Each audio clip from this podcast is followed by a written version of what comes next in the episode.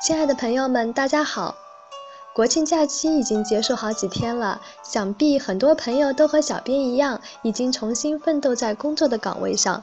可惜人回来了，口袋里的钱却是一去不复返了。挖财的财主们呢，都记了账。据说国庆七天，财主们普遍花了半个月甚至一个月的工资。不管您是不是也一样，至少小编是被说中了。可是钱到底去哪了呢？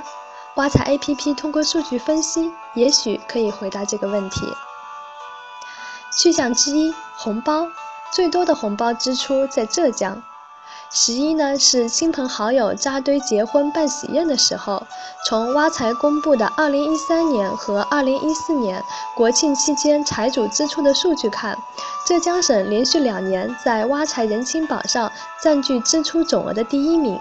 十一期间，财主记录的人情支出除了婚宴，还有满月、升学、出国、乔迁等等各种名目。所以，能挺过国庆的红包季，劫后余生的都是勇士。去向二，居然是吃饭，最疯狂的吃货在广东。国庆期间，广东人民平均每人在吃饭上的花销是两千一百八十六元，是天津人民的七倍。当然了，这不仅仅是一场狗不理包子不敌广东肠粉的失败。广东人的爱吃和敢吃早就名声在外，只要是能吃的，都敢摆上餐桌上来。比如烧河虫是一道著名的粤菜，河虫形体像蜈蚣，可是它的脚呢比蜈蚣的脚还要多，煮熟以后呈淡黄色，在广东人眼里，它们味道清香鲜美、嫩滑可口，还具有滋阴暖身、祛湿的功效。所以，如果你不敢吃虫子，就不要说自己是吃货。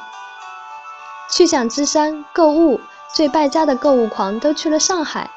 根据挖财 APP 的数据显示，财主们在黄金周的购物狂欢中，有百分之八点一的购物消费额发生在上海。上海能够吸引如此多的败家人，也是有原因的。上海的奢侈品牌、奢侈商场数量是全国之最。上海自贸区开放以来，能在上海买到比国内商场更便宜的国际大牌，也引起了国庆的黄金潮。在自贸区，早上六点就开始排队，八点以后就找不着车位，十点开门后还可能赶上自贸区直营店的限流，这都是家常便饭。看到这里，估计大家都知道钱去哪了吧？花出去的钱呢是回不来了，接下来还是靠努力工作来赚钱吧。